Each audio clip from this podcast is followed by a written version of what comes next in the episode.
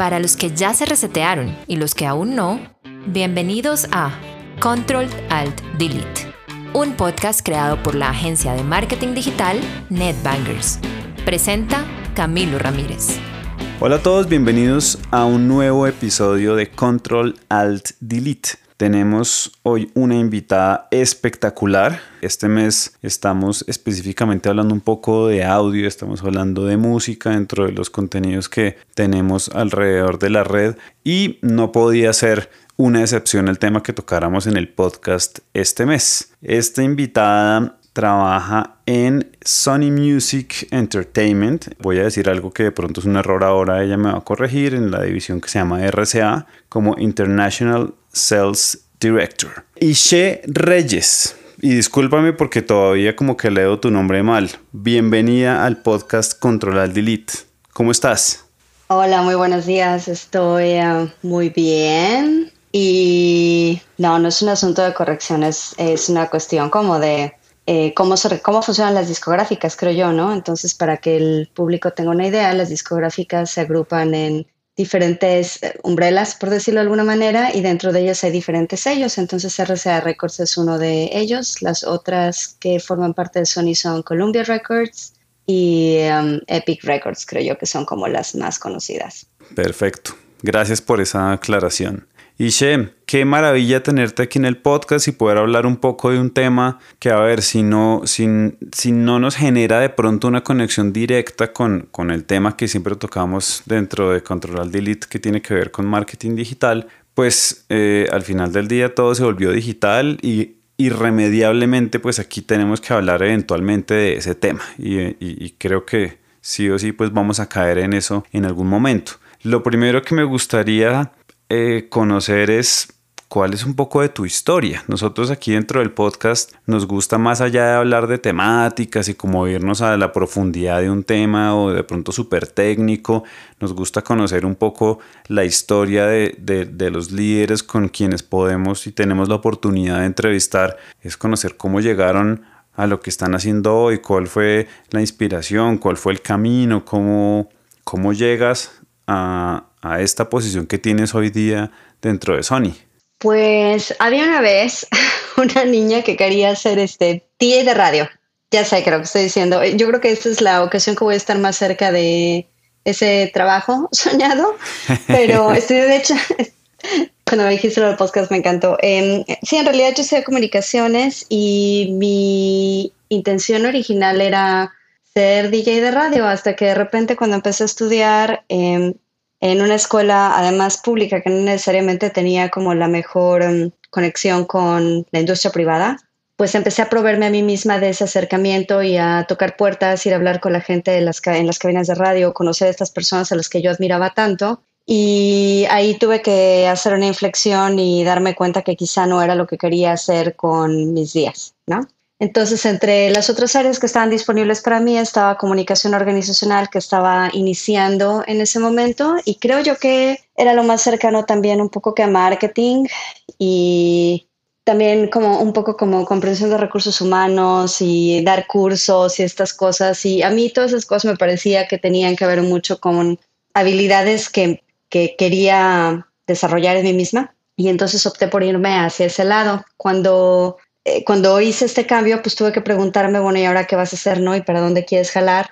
Y la parte de la música es una cosa que no es ninguna sorpresa, eres muy joven y te encanta la música y es una fuente enorme de eh, propósito y felicidad y de conexión con otras personas, eh, pues era una cosa que me interesaba muchísimo. Entonces estuve hablando con muchísima gente de la industria, gente de la de la industria del entretenimiento en vivo, eh, gente que se dedicaba, por ejemplo, a escribir en medios eh, que cubrían la fuente de, entretenimiento, no necesariamente noticias, en mi caso. Em, y así fue como pisé por primera vez una discográfica y la verdad es que me tomó exactamente dos segundos darme cuenta que eso era lo que quería hacer, que era mi vocación y me pareció un asunto de magia ser parte del proceso en el que eh, la creación de una persona que tiene una visión o que siente algo o que quiere compartir algo, pues puede viajar hacia otros territorios y llegar a muchas personas como yo que la disfrutamos muchísimo. Yo diría que así es como inició.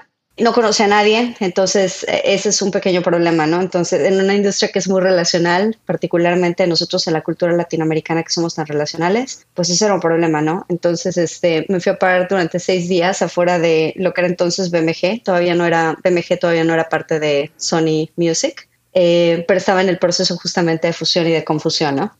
Yo fui a decirles que de verdad, de verdad yo sabía que era la product manager que ellos este, necesitaban. No me preguntes de dónde saqué esas ideas, la verdad es que no sé. Pero funcionó. Y ah, funcionó. Alguien me, alguien me abrió la puerta y ahí es en donde inicié mi carrera. Yo diría que francamente este, he sido una persona con suerte y he tenido a lo largo de mi carrera muchos mentores que me han ayudado justamente a hacer como esta especie como de como de cambios, ¿no? De repente en tu proceso como, como profesional puede haber un momento en el que necesitas un cambio y ese cambio ocurre. Entonces, eh, en medio de la fusión y de la confusión, que yo con mis ojos de estudiante novato de la comunicación organizacional decía, mira, qué fascinante, voy a poder ver cómo dos gigantes se fusionan. Ya que lo vives, tiene este aspecto súper descarnado y humano, ¿no? De personas que a lo mejor pierden su trabajo, personas que, que están preocupados porque no saben si van a poder pagar la colegiatura de sus hijos y demás. Y es como de, oh, oh, el mundo real no es como yo pensaba, ¿no? Y la música tampoco. Entonces, este... ¿Por qué lo dices? Porque era al final pues era un negocio y, es un tema de pues, un trabajo como cualquier otro trabajo eh, o por qué lo dices que... Pues digo, los trabajos son trabajos y uno, yo siempre digo cuando me pregunta la gente en la calle, ¿y tú qué haces? Digo, pues contesto correos y tengo videoconferencias y hago esas cosas que hacemos a los trabajos. Pero no, creo que para mí es eh, con mis ojos de humanista y de y de antropóloga social y demás, ¿no? Pues de repente para mí era más como ese tema como ver a la gente, ¿no? Efectivamente, preocuparse, entender cómo son las dinámicas en, una, en, un, en un lugar de trabajo, ¿no? Comprender las motivaciones detrás de lo que se está haciendo. La parte más humana, francamente, es una cosa que, que me pareció como era súper, súper, súper nueva para mí. Yo pienso que no debo ser la primera persona que cuando empieza en el, en el campo de trabajo descubre que no a mandar un paquete de FedEx, ¿no? Y que está muy bien que haya sacado muchas estrellitas y muchos diplomas, pero la realidad es que vuelves a empezar en el spot número uno, ¿no? De acuerdo. Y eso fue hace 17 años. Eso fue hace 17 años. It's been a long ride, amigos. Es muy chistoso cuando te das cuenta que ya eres como de los adultos. Cuando ya tienes que hablar en décadas. Yo me acuerdo hace una década, ya es, ok, ha pasado tiempo. Ya sé. Y pues de ahí el tema de los mentores, de verdad yo pienso que es una cosa muy, muy importante. Tuve una oportunidad, empecé a hacer product management de música internacional. Siempre supe que me gustaba mucho el internacional, la verdad y en algún punto hubo es uno de estos momentos pivotales en donde una persona que estaba en los headquarters aquí en Nueva York me ofreció la posibilidad de hacer un shadowing. Entonces vine con ella algunos meses y ella estaba entrenando personas eh, para, para que fueran como esta especie como de punteros de lanza de eh, la parte digital justamente. Entonces eh, ahora que hablábamos del marketing digital, pues tiene todo el sentido del mundo, ¿no? A mí, a mí me tocó, tuve la oportunidad de abrir el departamento de marketing digital de Sony en Sony Music en México y armar un equipo y empezar desde cero, de, desde por qué no tenemos MySpace o hay una cosa bien padre que se llama Facebook, este, hasta las cosas más, mucho más recientes y más sofisticadas que tenemos ahora, ¿no? Y como paso número tres, después de que cambié mi, mi función de marketing a la parte de marketing digital, que como bien dices, todas las campañas de marketing en realidad tienen que tener una comprensión de lo que es el marketing digital. Yo, yo, tengo, yo tengo mis dudas que sean dos, marketing, dos marketings diferentes, creo que son dos plataformas diferentes, pero tiene que haber una idea rectora, que es la que dirija el carro.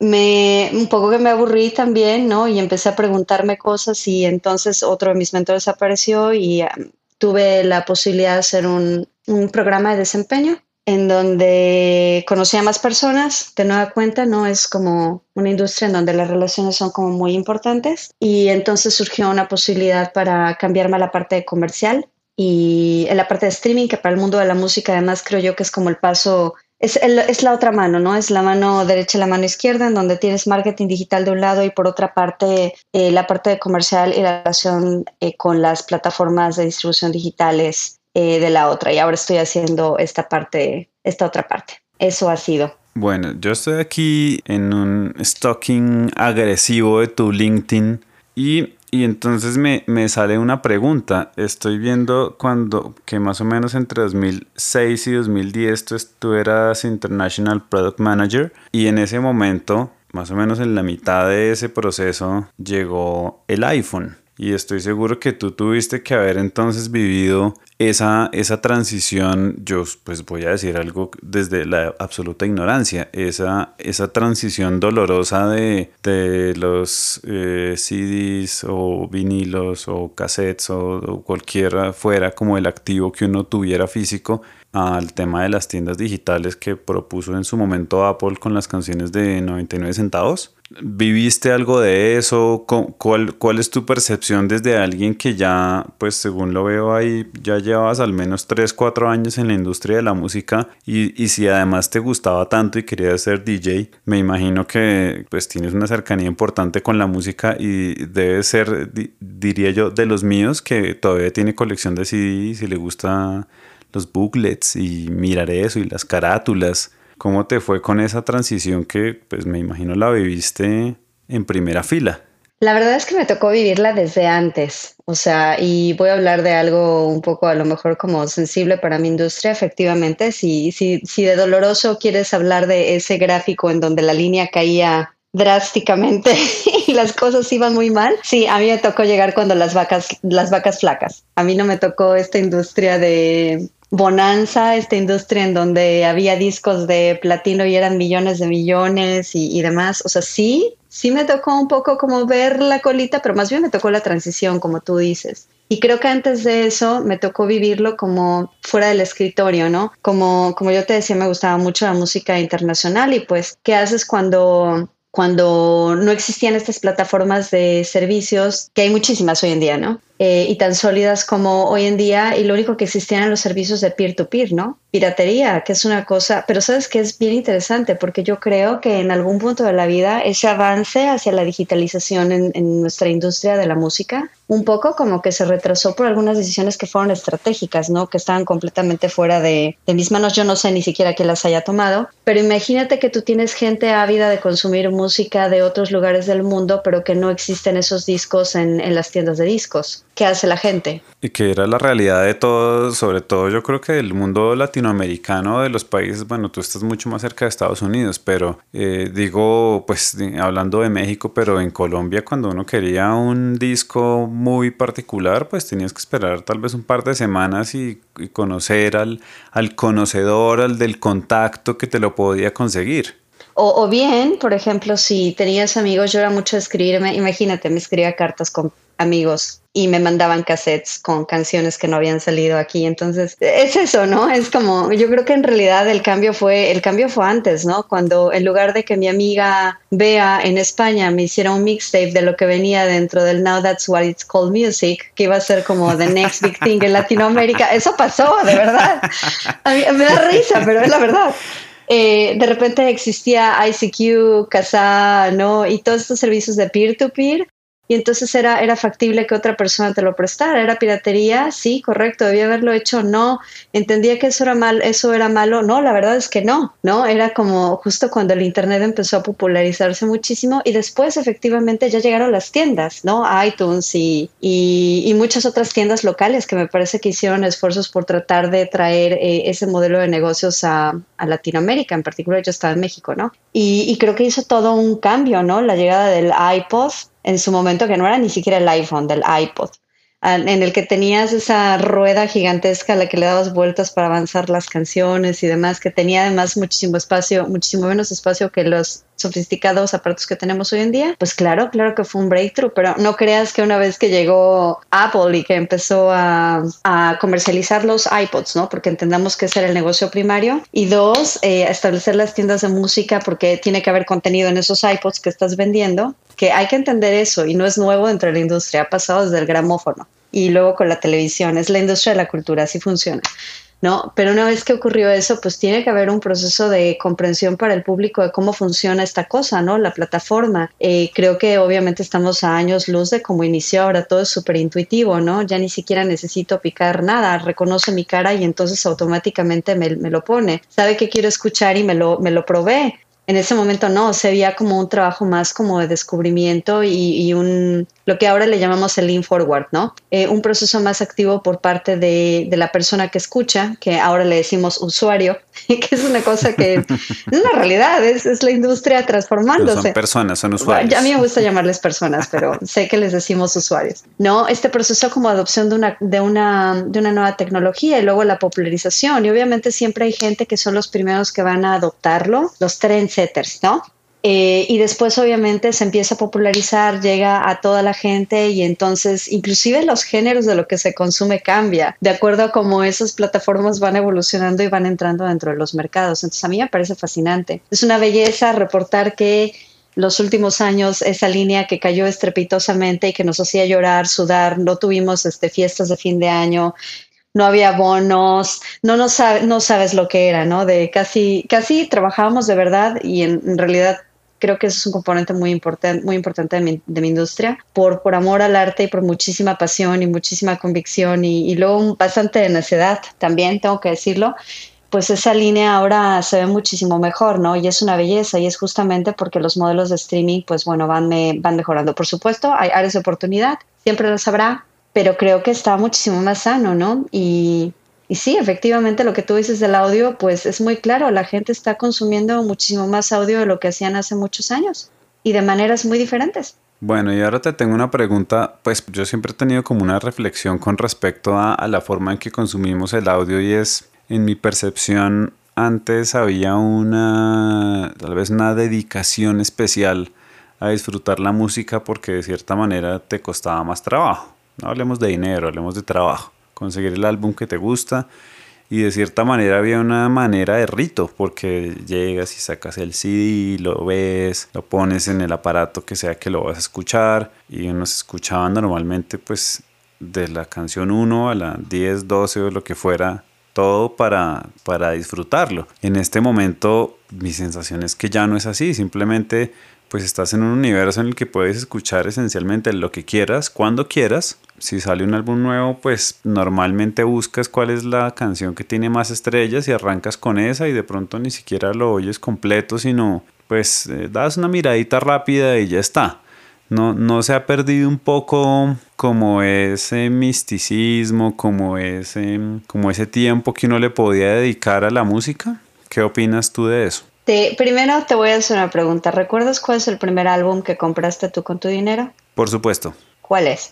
Uno de Gloria Estefan. Ok. Era un pequeñuelo, ¿no? Pues en este momento lo oigo y me da, me da pena propia decirlo, pero efectivamente, y además me sé las canciones en orden, el otro día lo puse. Em, bueno, el mío era el, el avador de los Smashing Pumpkins.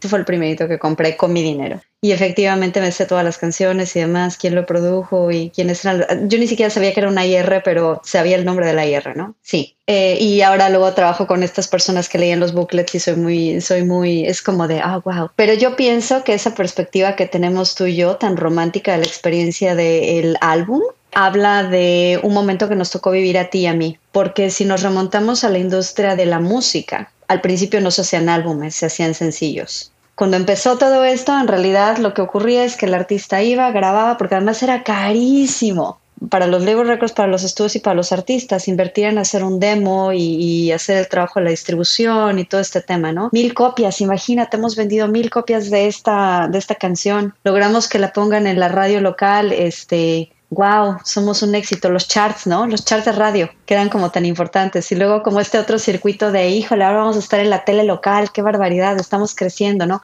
había un, había un proceso de crecimiento, de desarrollo del artista muy claro, ¿no? Que iba de lo local a lo nacional y después regional y después al mundo. O sea, así es como inició en ese momento. Y a lo mejor a ti y a mí nos tocó algo diferente, ¿no? En donde el, el, disco era esta pieza de arte, había veces en que era conceptual inclusive, ¿no? Que la, el tracklist tenía que decir alguna cosa y la manera en la que, que sigue pasando. Hay diferentes artistas que hacen las cosas a nivel artístico de maneras diferentes, ¿no?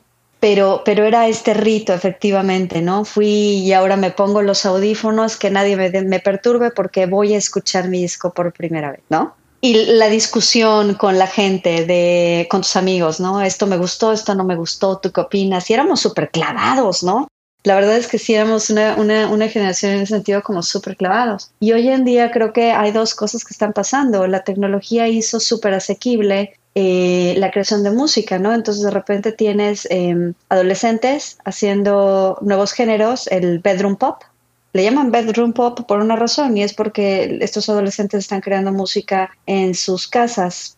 Pandemia no, ¿eh? Desde antes ya estaban haciéndolo y de repente se convierten en productores y ganan premios y subieron las canciones ellos mismos a las plataformas y a lo mejor Asia fue quien primero reaccionó a lo que este artista estaba proponiendo y después lo vino a descubrir como a los ocho meses Norteamérica y entonces ya se globalizó lo que haya pasado, ¿no? Entonces creo que no es nada más la parte como de el sencillo, son, son diferentes cosas. Hay que entender que la tecnología que empieza a estar al alcance de todos, de todos, no solamente de la persona que escucha la música, sino de la persona que la crea y de quien la distribuye, pues hace que absolutamente todo eso cambie, ¿no? Entonces, ¿qué pasa? Que ahora los artistas están haciendo muchísimos, siguen haciendo, siguen haciendo álbumes, pero muchos de ellos pueden tener diferentes estrategias. Esa es la manera en la que me gustaría a mí más bien como verlo, ¿no? Hay algunos de ellos que hacen varias canciones y de repente les, les permite inclusive hacer este trabajo ensayo y error artístico en tiempo real, ¿no? Les permite tener una conversación directa con, con, con la gente que los escucha, subir una canción que no está terminada, un snippet, y preguntarle a la gente si les gusta o si no les gusta y recibir feedback en tiempo bastante real acerca de cómo está siendo percibido lo que están haciendo, ¿no? Recibir eh, sugerencias directamente de la gente que los escucha de con quién deberían de colaborar y con esas mismas herramientas pueden escribirle directamente al otro artista y decirle, oye, ¿sabes qué? Deberíamos hacer algo juntos, ¿no? Yo pienso que en realidad lo que estamos viendo es que estamos hiperconectados y eso hace que la comunicación, para mí que estudia comunicación, me parece una cosa fascinante, pues viaje a unos niveles y a unas dimensiones como supersónicas. Es rapidísimo, ¿no? Es rapidísimo. Y obviamente, pues también eso modifica la manera en que la gente escucha música, ¿no? Hay una sobreabundancia de música. Quizá ya no hay eso de y ahora voy a destinar esta hora y media para escuchar específicamente esto con los audífonos puestos porque esto es una experiencia religiosa. A lo mejor esa experiencia religiosa dura tres minutos y a lo mejor va a haber personas para quienes eh, esa experiencia es más bien un commodity y esos tres minutos están ocurriendo mientras está corriendo en el treadmill porque no está buscando específicamente la música, sino que la música llega a ella o a él, ¿no? Entonces, más bien, la diversidad de posibilidades de experimentar la música se ha ampliado. Pienso yo que eso es la razón por la cual este gráfico de repente empieza a cambiar inclusive de dirección, ¿no? Ya no estoy em, restringido a mi habitación y a mi Discman o a mi aparato, sino que en realidad ocurre en cualquier lugar. Ahorita mencionabas algo muy interesante con respecto a cómo de pronto ya la música no es ese momento religioso, ese momento perfecto que uno hace como el setup de sentar, eh, ese momento que yo creo que ya no existe, de sentarse una hora a escuchar un álbum.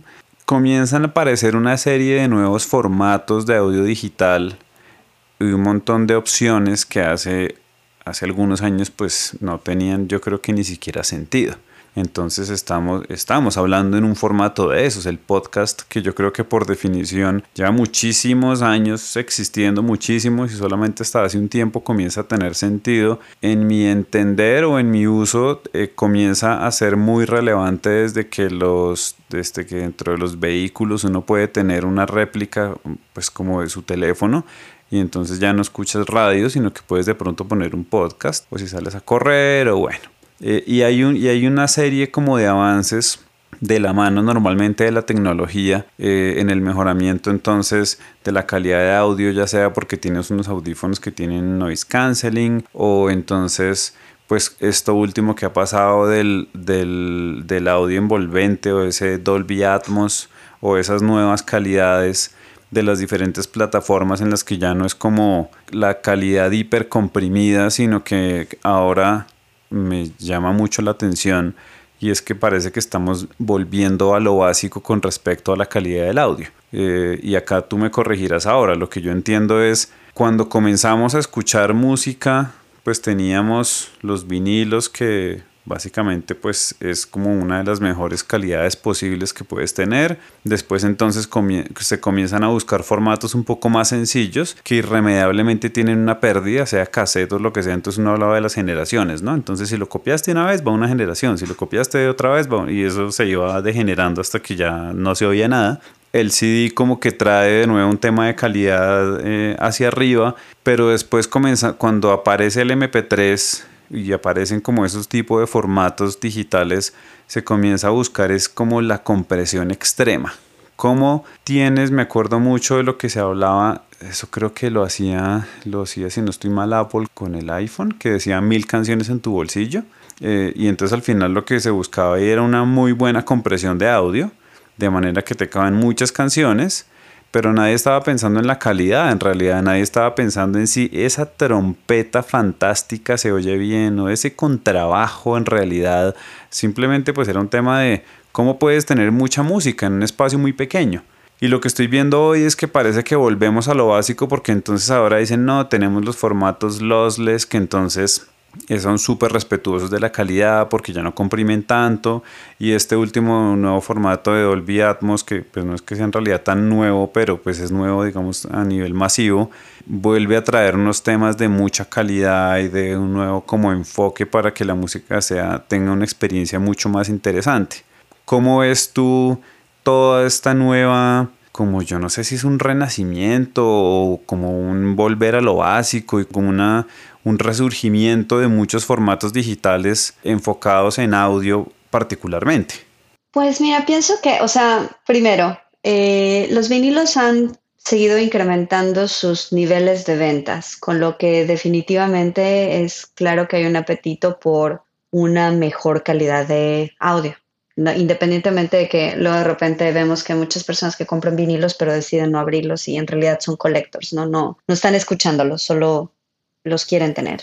Pero en su momento efectivamente portabilidad fue privilegiado. Yo creo que no solamente a nivel de la compresión técnica del archivo que entregabas en el dispositivo, sino inclusive a la hora de producir porque los ingenieros empezaron a producir canciones que iban a escucharse bien con esos niveles de compresión, que es algo interesante, ¿no? Como hay este, esta danza.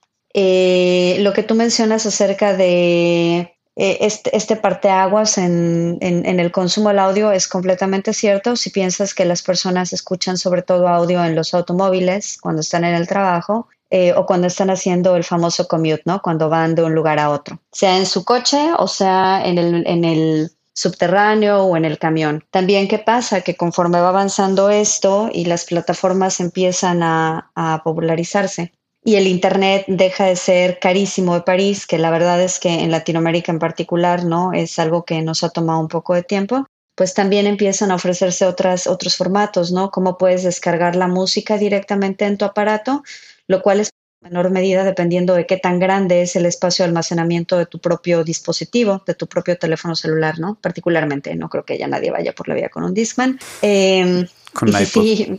Wow.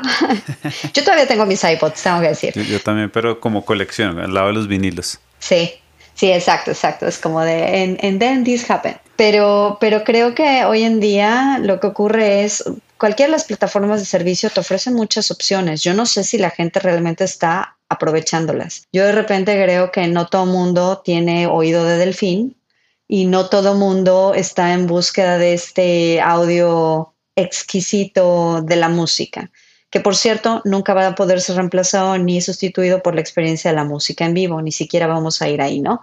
pero creo que es muy obvio que hay, un, que hay una posibilidad de que haya personas que estén interesadas en una mayor calidad de audio y a lo mejor son personas que están dispuestas a tener un tier diferente, ¿no? Simple y sencillamente porque prefieren tener esta, esta calidad suprema de audio. No es nada más el Dolby Atmos, el Dolby Atmos está ahí, pero antes también está el, bueno, al mismo tiempo, ¿no? Son como dos los formatos principales de, de audio que están ahí, el Dolby y el 360 Array.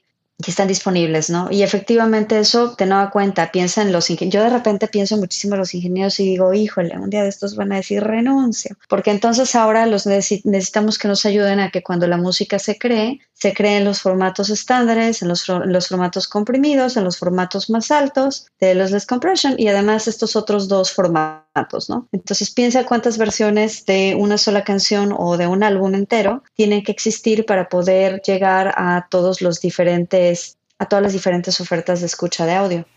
¿Les está pasando lo mismo que nos pasa a quienes trabajamos en publicidad más visual? Que entonces hace 15 años hacíamos un comercial de televisión y ya estaba, era como suficiente. De pronto hacías una pieza para prensa o para eh, publicidad exterior y ahora tienes que hacer el comercial, la adaptación para Facebook, la adaptación para Instagram, la versión de YouTube con eh, closed caption en 25 idiomas, eh, SEO. Así em, se multiplica el trabajo en la medida en que aparecen eh, pues nuevos formatos, nuevas plataformas y nuevas, yo creo que son como formas de disfrutar pues cada, cada, cada pieza, ¿no? Correcto, pero no te da muchísima risa cuando, cuando de repente piensas que retrospectiva nosotros decíamos, oh, bueno, no nosotros necesariamente, ¿no? Pero el Internet es tan fácil y es gratis, ¿no? Y tú de, ah, podemos volver a discutir eso. Nada es gratis. No.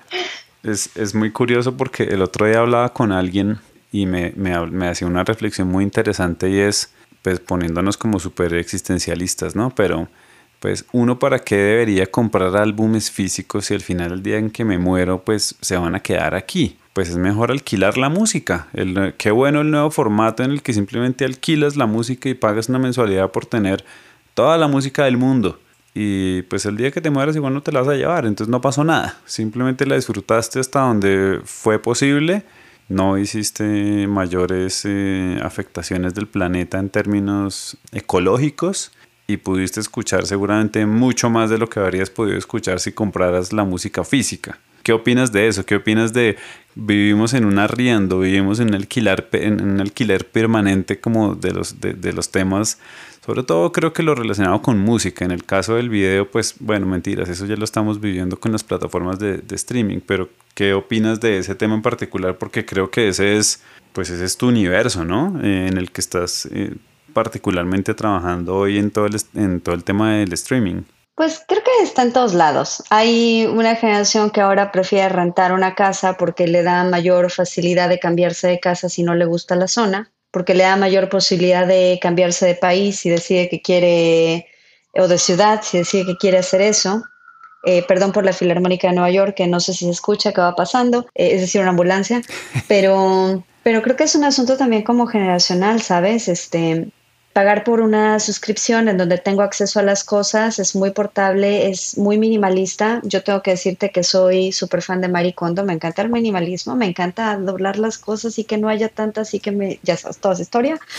Em, Cajitas con nombres. Sí, sí, sí, sí, sí, eso pasa en esta casa, la verdad.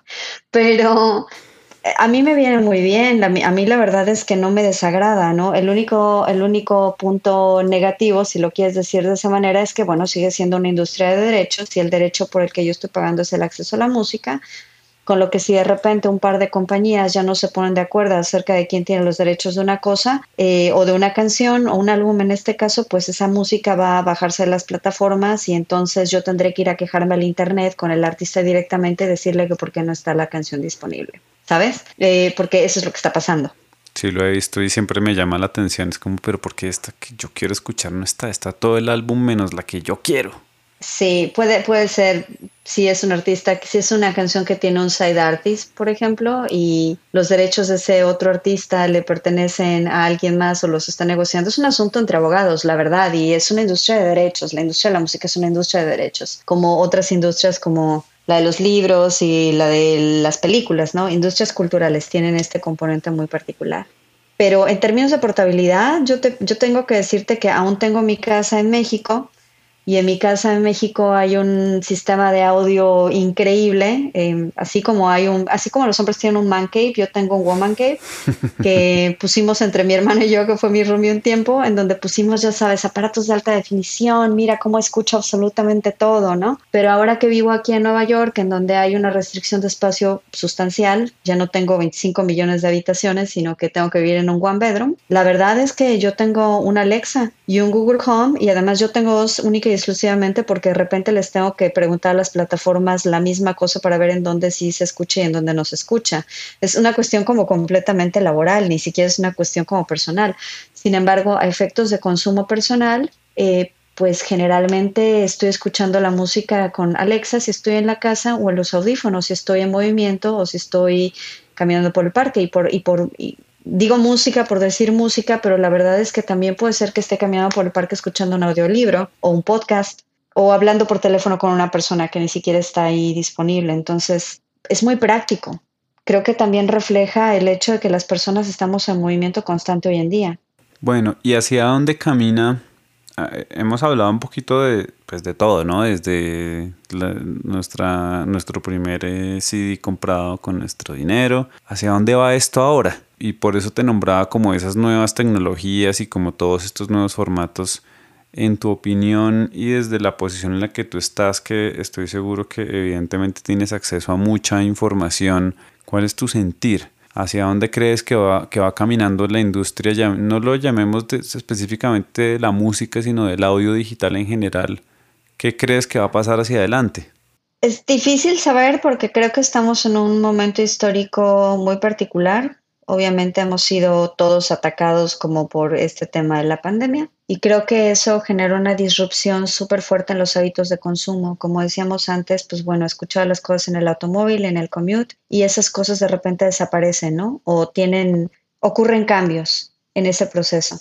Yo diría que sobre todo en los lugares, en las ciudades en donde vimos fue en donde vimos, efectivamente tenemos acceso a muchísima data, en las ciudades es en donde vimos como más pronunciado esa disrupción de los hábitos, porque si ya no tengo que subirme en el, en el tren o en el camión para ir a mi lugar de trabajo una hora y después sentarme, ponerme los audífonos y estar escuchando música mientras estoy trabajando. Y en cambio eso estoy, eh, en mi casa no hay un commute y además estoy todo el día en videoconferencias como es la realidad de muchas personas o los niños en, el, la escuela a distancia y demás, pues obviamente ese es un tiempo en donde ya no estás escuchando música, ¿no?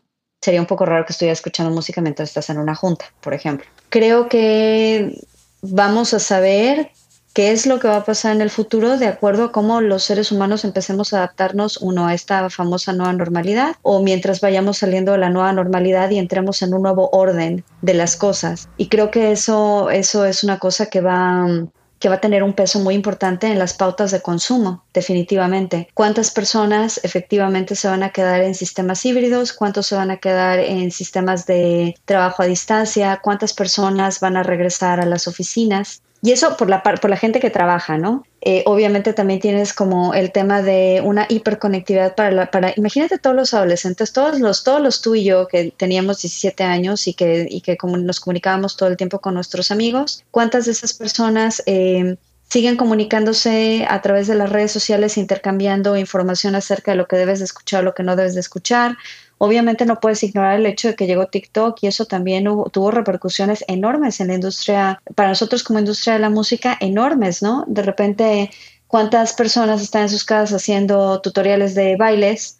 que ya no son tutoriales que subes en el YouTube, sino que los haces en el TikTok eh, y que todo el mundo está familiarizado con el tema de los hashtags, ¿no? ¿Cuántas de esas canciones eh, también tienen que ver con cómo se va a consumir o se van a desarrollar los artistas? Es decir, ¿qué artistas han sido increíblemente exitosos en esta nueva plataforma, por ejemplo, y ha logrado conectar con la audiencia que está dentro de este espacio y cuántos no, y cuántos son más bien como eh, escuchados en una canción en específico, pero probablemente no puedan hacer ese salto a construir una audiencia que los escuche en otros lugares o que los siga. Y, y cuántos van a tener como un desarrollo como más tradicional. Yo creo que la moneda está en el aire y, está determinada justamente por algunos de estos, de estos nuevos llegados, porque piensa, antes de, que entráramos en esta dinámica, pues a lo mejor Clubhouse no era tan famoso, ¿no? Y Spotify no había adquirido eh, Green Room y por ahí estaba leyendo que mm, Amazon, que es otro de nuestros partners, también estaba considerando hacer inversiones en la parte de audio, en la parte de podcasting y también de audio en vivo, ¿no? Entonces, ¿cuántas, ¿cuántos artistas empezaron a hacer, por ejemplo, como conciertos también y a vender tickets, eh,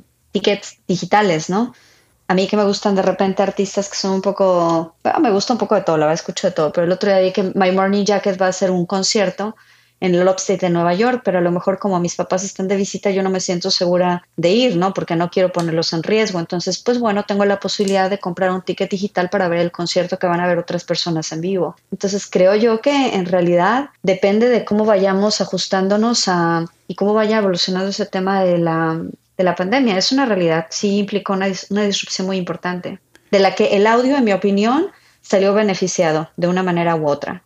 Sí, quién sabe, no, sé si la música, pero sí el audio irremediablemente cobró mucha relevancia. Y en mi percepción, pues de simplemente de hablar con amistades cercanas, hay una mayor, mayor conciencia de ciertos temas de calidad del audio, porque al final, pues estás todo el día conectado a unos audífonos, sea para una reunión, sea para lo que sea que vas a estar y cuando escuchas música, hay veces aprecias inclusive mucho más poderlo poner en un pues, en un dispositivo, en un parlante, en un speaker y no seguir con los oídos eh, conectados directamente. Hay, hay, un extraño cambio cuando pues era todo lo contrario antes, como tú lo mencionabas. Vamos en el metro o en lo que sea que uno se desplace con sus audífonos y llega a la oficina y se pone los audífonos para estar en su mundo y ahora parece que, que para efectos específicamente de la música se busca es todo lo contrario, es como disfrutémosla al aire libre.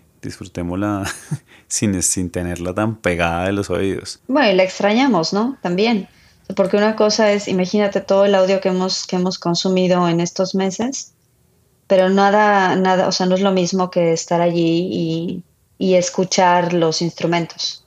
Sí, de acuerdo, eso sí es una experiencia irreemplazable. No importa cuánta calidad de audio propongas, eh, es, es una historia muy diferente. Pero es cierto, efectivamente la, la mejora del, audio es una cosa que seguramente estaremos, estaremos viendo en los siguientes, en los siguientes años. Y efectivamente, o sea, ¿cuántos de nosotros no terminan comprando una cámara o unos audífonos más caros cuando nos dimos cuenta que pues obviamente si esto iba a ser un asunto que se iba a extender más de 15 días como pensamos inicialmente y, y dijimos, no, yo necesito algo que no esté tronándome en el oído todo el día mientras estoy tratando de escuchar qué es lo que vamos a hacer con esta cosa, ¿no? De acuerdo. Bueno, te pregunto algo.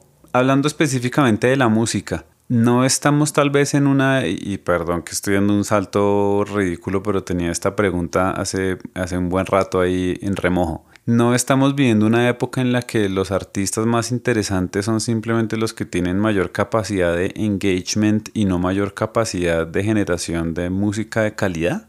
Depende de lo que consideres interesante. O sea, interesantes en qué sentido? Hablemos de calidad musical, no hablo de calidad del audio, sino de calidad musical en términos de no sé, pues yo creo que yo creo que por lo que te oigo hablar estás en mi universo de del disfrute de la música pues digamos bien producida, bien compuesta, eh, digamos, no sé, yo soy un tipo de rock y irremediablemente pues em, yo sí me quedé pegado en Metallica, Guns N' Roses, Pantera y otros familiares, Smashing Pumpkins y demás y había definitivamente una a, mi modo ignorante de verlo como una intención de producción mucho más interesante de lo que pasa hoy, que al final es eh, en muy buena parte de lo que estamos escuchando es música hecha por computador casi al 100%, eh, no hay, si bien hay músicos, eh, y de nuevo esto es un tema de percepción, pues hay, hay un gran elemento de computación metido detrás y menos de ese tema eh, de la composición, de, de, grabar cada track con el instrumento real y como que vemos en este momento es música un poquito más sintética, por así decirlo. Por eso te pregunto si, si en este momento no estamos llegando a un nivel en el que los géneros más sonados, los artistas más famosos o más reconocidos tienen que ver es con esa capacidad de engagement o de, generación de, eh, no sé, como de dar de qué hablar, de ser más interesantes en las redes y por, y por ahí derecho se consume su, su música y menos por la calidad específicamente de la música y de su producción. Creo que hay un mix, ¿eh? Yo no, yo no, yo no lo pondría como tan en blanco y negro. Un, un dato simpático que creo que valdría la pena compartirte es, o tiene todo el sentido del mundo que para ti esa música y ese espacio específico de la música haya sido el espacio de la música, cuando la buena música se estaba haciendo. Me estoy volviendo viejito. Pues no, no eres tú, no eres tú, es, es como, ahí, ahí, me parece que lo leí, no sé si fue en, no sé si es en Así funciona la música, que es un libro maravilloso de David Byrne, no sé si esa es la traducción en español, creo que sí, pero de verdad, si yo pudiera hacer que, ya sabes cómo dicen a, las, a universo, ¿no? Si tú pudieras hacer una cosa en el mundo, ¿qué harías? Y muchos dicen, no, es la paz este, que no haya hambre o estas cosas, ¿no? Yo diría, ay, no, sería bellísimo que toda la gente que quiere o que tiene alguna clase de interés en la industria se lea ese libro. Todos, el artista, el manager, el ingeniero, todos, por favor, el abogado, vengan, vamos juntos, porque creo que dice muchas cosas buenísimas, de verdad, ¿eh? Y, y me parece que en ese libro menciona, no sé si es ese, pero que el cerebro está programado, por decirlo de alguna manera, para identificar como lo más interesante este periodo de vida entre los 13 y los 15 años, porque es cuando está más expuesto a muchísimos estímulos, que no son solamente los estímulos de descubrimiento del mundo de la edad muy temprana, sino de la edad en la que sigues descubriendo, pero también tienes profunda creación de, lazos ah, sociales. Entonces, por eso esa música de esa época es la música, es lo más, es, es como de, no, no, no, música buena la de los 90. ¿No? Y además me encanta porque cuando los 90 regresan, decimos, yo estaba ahí cuando los verdaderos 90 estaban ocurriendo, ¿no? Entonces es, es, un, es un ciclo. Creo que hay un mix muy interesante ocurriendo. Sí, la audiencia es muy importante, pero no lo es todo. Em, porque si la audiencia fuera lo único que fuera importante, pues entonces cualquier influencer podría tener una carrera enorme y muchísimos premios y sería el más importante, ¿no? Pero no, la verdad es que la industria de la música sigue siendo una industria de canciones. Uno de mis, pues sí, mentores, yo diría, eh, él está en, en las oficinas regionales, entonces quizá no me tocó trabajar con él como de una manera tan directa, pero Afo Verde, que es la persona que lidera todas las Fuerzas Armadas de Latinoamérica, él dice siempre que es, una, que es un negocio de canciones y tiene razón, ¿no? Puede haber un artista con una canción, un buen artista con una canción maravillosa, es un hit un buen artista con una canción regular, pues bueno, la canción irá bien, pero quizá no pase más nada, ¿no? Un artista que no es necesariamente tan bueno, pero que tiene pues una muy buena canción, pues a lo mejor tendrá un gran éxito, ¿no? Y quizá no tenga una carrera, pero va a tener un gran éxito. Y un artista que no tiene una canción que no es buena ni que no va para ningún lado, pues no hay, ahí no hay nada más que contar, ¿no? Es una industria de canciones, eso es súper importante. Sí es verdad que obviamente con la llegada del digital y la posibilidad de establecer esta conexión uno a uno a través de las redes sociales con, con, los artistas y con la audiencia, la audiencia tiene muchísimo peso, la audiencia tiene una voz bastante clara y nítida, ¿no? Tiene muchas opiniones y tiene esa posibilidad de influenciar, tiene esa posibilidad de ser los primeros, son los primeros embajadores son los que le van a decir a la gente esto es lo que importa, ¿no? La otra parte que tú dices de de, yo, yo, yo le llamaría abiertamente el escándalo o el chisme, ¿no? Pues es una condición humana.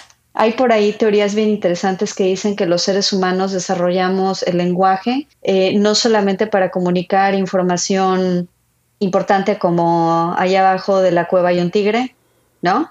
Sino en algún punto para establecer relaciones sociales porque somos un animal social y, era muy importante saber que no le podemos hablar a Neandy 1 ahora mismo porque tiene hambre eh, y mejor que todos los demás se enteren que no ha comido en tres días y que probablemente nos ve con la roca cuando nos acerquemos, ¿no? Eh, y después de eso, es un asunto relacional, somos relacionales, entonces parece que el chisme y la historia, el cuento, ¿no? Lo que vamos a decir, la historia que vamos a contar al respecto para explicarnos el mundo o para explicar algo, son cosas como completamente humanas, que además está muy atado con, con esto que hemos estado diciendo en la última década, ¿no? En, mi, en, mi, en mi etapa de marketing digital, bueno, ¿cuántas veces no hemos dicho que el contenido es rey?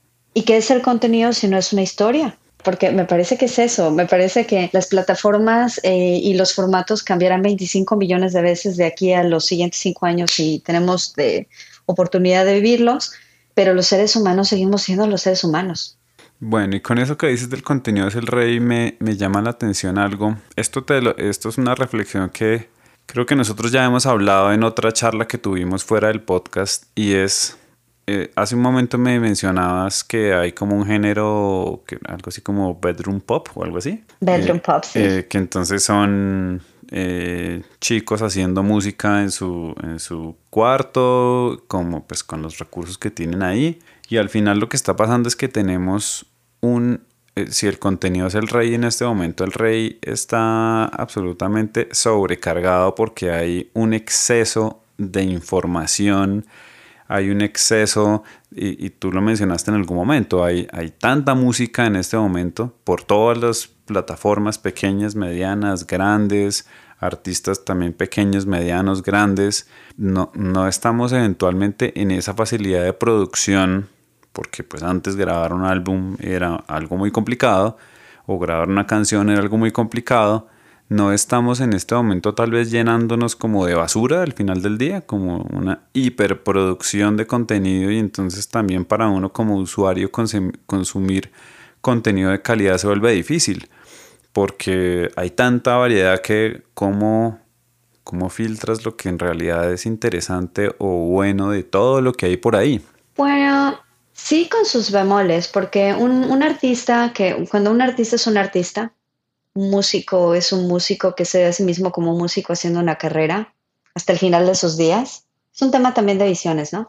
Eh, eventualmente creo yo que empiezan a explorar con otras cosas. Quizá en el momento en el que estaban haciendo esa primer producción lo hicieron con los recursos que tenían, lo cual no significa necesariamente que una vez que están expuestos a la industria y a otros creadores, pues son creadores, ¿no? Eh, no empiezan a preguntarse si para el próximo no quieren poner cuerdas de la Filarmónica de Finlandia, que además es posible sin ir a Finlandia, ¿no? O sea, creo yo que en realidad depende. Creo que estamos viendo un, momento también de profunda colaboración. La otra parte es que sí hay mucho sedimento. Vamos a llamarlo sedimento. Sí, hay demasiada producción. Sedimento. me gustó ese término. Pero el tema es, o sea, pues bueno, a final de cuentas, ¿qué es lo que va, qué es lo que va a construir una carrera? No es, no es una cuestión de creencias. Por principio de cuentas, tienes que saber que a mí me encanta la teoría y me encanta la filosofía y soy súper clara luego de repente algunas cosas ahí medio forever. Pues en, en la teoría de sistemas de Luhmann diría que el, que el sistema encontrará cómo autorregularse, ¿no? y antes, muchos antes de él, hablaban de la autopoiesis y demás. Pero en, un, en, un, sistema complejo, en donde de repente entra el caos, pues simple y sencillamente lo que vamos a ver es que algunos de esos sonidos se van a quedar y algunos otros sonidos no. Y ya. Se, va a filtrar la, eh, el sedimento. Me gusta esa diplomacia para el contenido basura del sedimento. Sí, y, y, además, y además, ¿sabes qué? Pues los gustos van a cambiar. Es una aldea global hoy en día. A lo mejor antes, o sea, tú eres colombiano. Si hubiéramos discutido hace 15 años el enorme impacto que, que está teniendo la música urbana en, Latinoamérica, pues tú probablemente habrías dicho, ajá.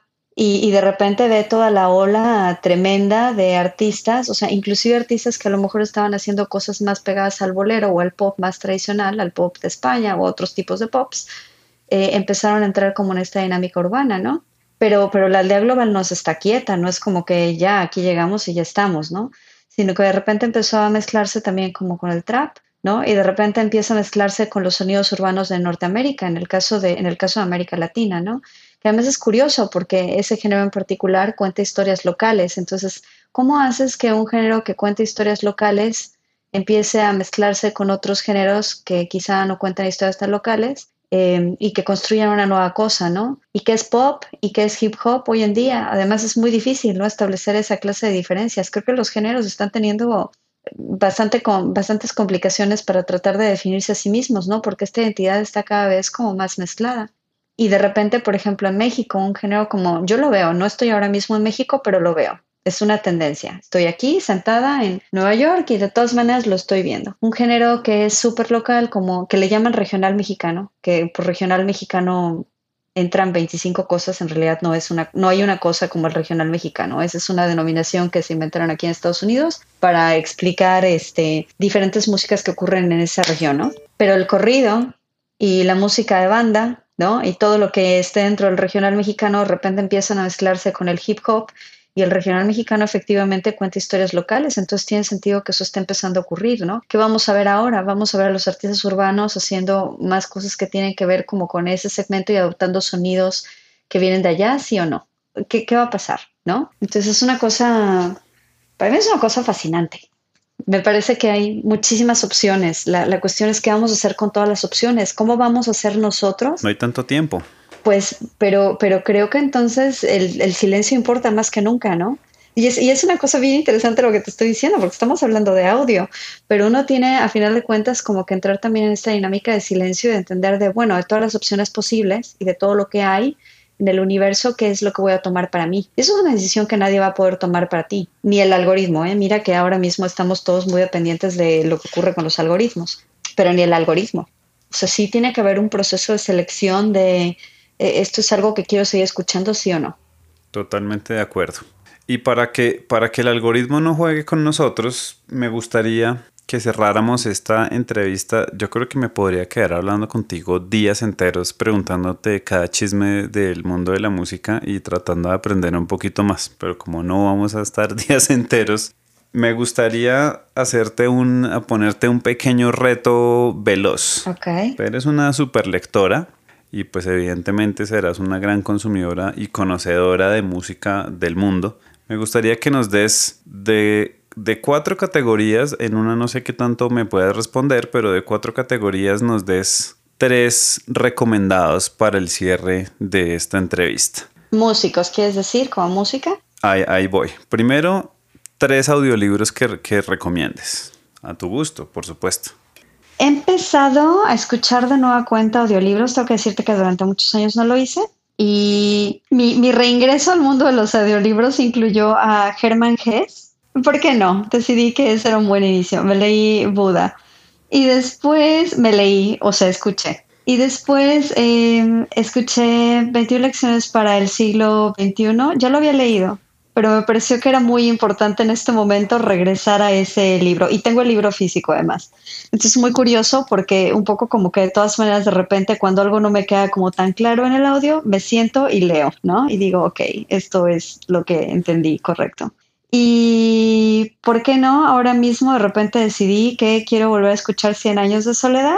Ya leí el libro, pero quiero escucharlo ahora, ¿sabes? Es un poco como es como cuando ves películas viejas que te gustan mucho, como que el audiolibro ahora mismo tiene esa especie como de, como de lugar para mí y además solamente escucho los audiolibros cuando salgo a caminar al parque. Te salgo a caminar dos horas y ese es el momento en el que escucho eso. Muy bien. Entonces, esos tres, yo diría. Perfecto. Ahora, tres podcasts que recomiendes.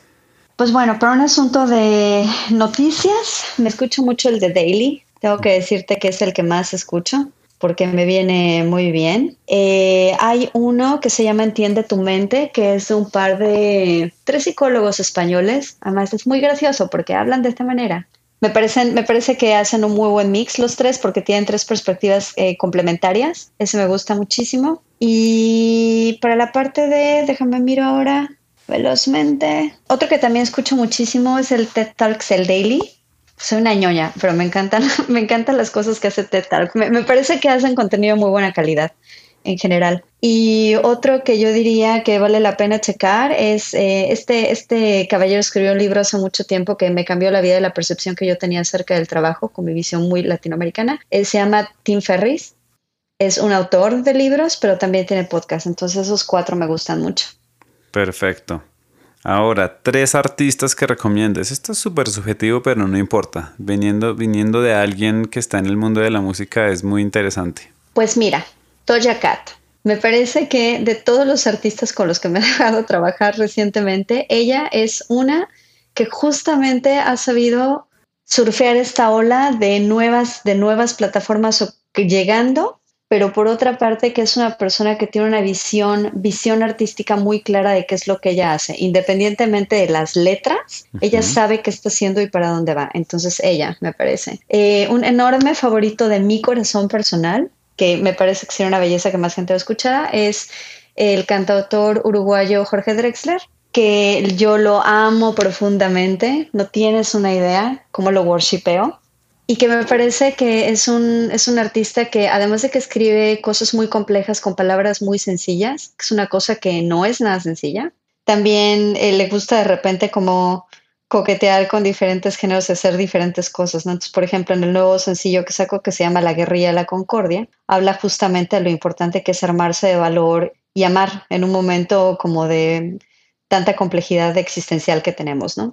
Y por qué no, además agarró un coro que podría ser perfectamente un coro de gospel y lo puso en esta canción que ya no se sabe si es gospel pop o qué está pasando allí, ¿no? Pero esa, me parece que sería una gran, una, una gran cosa que escuchar. Y una enorme favorita de mi corazón, tengo que decirlo, eh, esto es completamente subjetivo, pero yo diría que Natalia Lafourcade es una enorme, enorme músico que además está haciendo una cosa muy interesante, ya está tomando raíces de lo que es el folclore, pues no es realmente folclore latinoamericano, digamos, vamos a decir que en realidad está eh, tomando muchos sonidos de, de México y algunos países de Latinoamérica, pero no me atrevería a decir que es necesariamente como folclore en el sentido de la música de trova o del folk, del folk que vivimos hace como dos, tres décadas. Eh, y me parece que está haciendo cosas muy interesantes.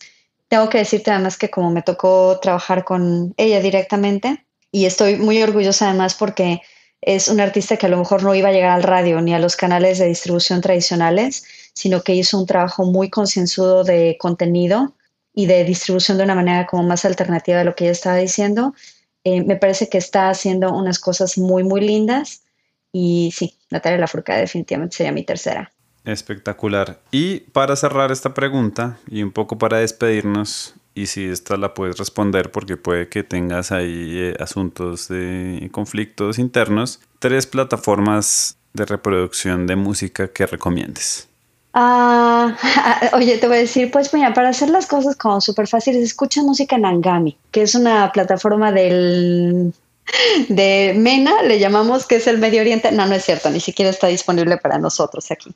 Eh, pues no es, no, es, no es muy difícil, ¿no? Yo, yo pienso que yo pienso que las tres que estamos consumiendo mucho más en Latinoamérica, de momento, cuatro, me atrevería a decir. Eh, claramente Spotify es un partner muy importante, es una plataforma muy intuitiva. A mí me parece que están haciendo un muy buen trabajo. Eh, está eh, obviamente nuestros colegas de Apple que están también presentes en la región desde hace mucho tiempo y además es un partner que está trabajando uno de los, de los em, formatos de audio enhance de los que estás hablando. Ellos son los que están trabajando mucho, le llaman el spatial audio, que es detrás es Dolby Atmos, ¿no? Y, y creo que están haciendo como una apuesta importante justamente por la calidad del audio. Y también está, por supuesto, YouTube, que es probablemente una de las plataformas más importantes en Latinoamérica para marketear y para dar a conocer música y para probar cosas.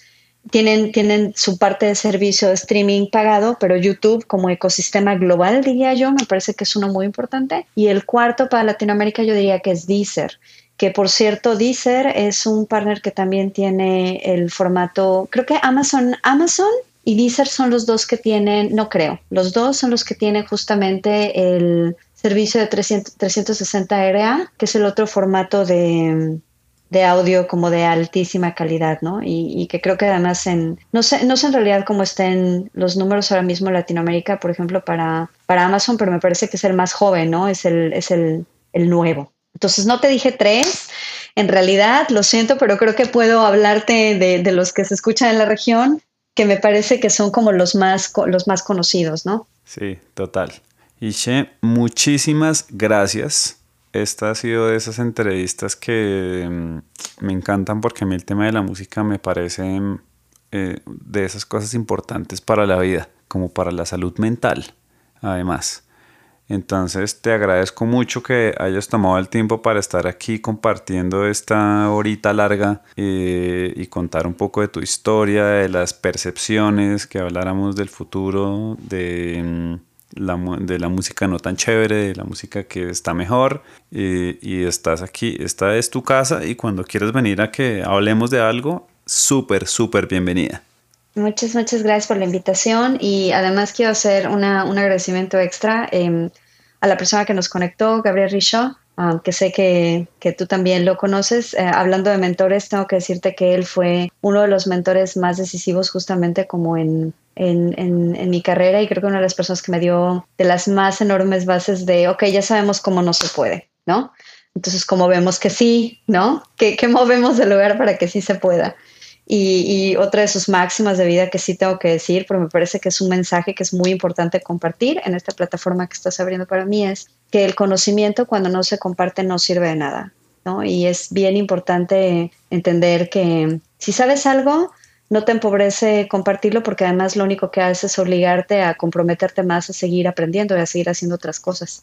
De acuerdo, y además una recomendación tiene una carga, al final tiene una responsabilidad, ¿no? No andas recomendando cualquier cosa pones un poco de tu imagen en la recomendación, entonces te obliga también a, a hacer una manera de curador al, al, momento de recomendar. Sí, es correcto. Y She, espero verte pronto de nuevo por aquí y te deseo mucha suerte en todos los proyectos que vengan para ti adelante en la música y que sigas eh, trabajando por esa industria que para muchos es, es tan valiosa y tan importante. Eh, muchísimas gracias Camilo y pues ya escucharé mi voz y diré, ay, por eso es que no fui DJ de radio, ya me acordé. ahora, ahora, ahora, que lo mencionas, ese también es uno, ese es uno de mis sueños eh, frustrados. Yo también quise ser DJ de radio, decía, este es el trabajo soñado. Salir y hablar ahí con la gente y pasarla buenísimo, poner música, conocer. Me llegó un poquito tarde la opción, pero aquí estamos. Aquí estamos, venga, venga. que estés muy bien, un abrazo. Gracias, bye. Sigan reseteándose en www.netbangers.com.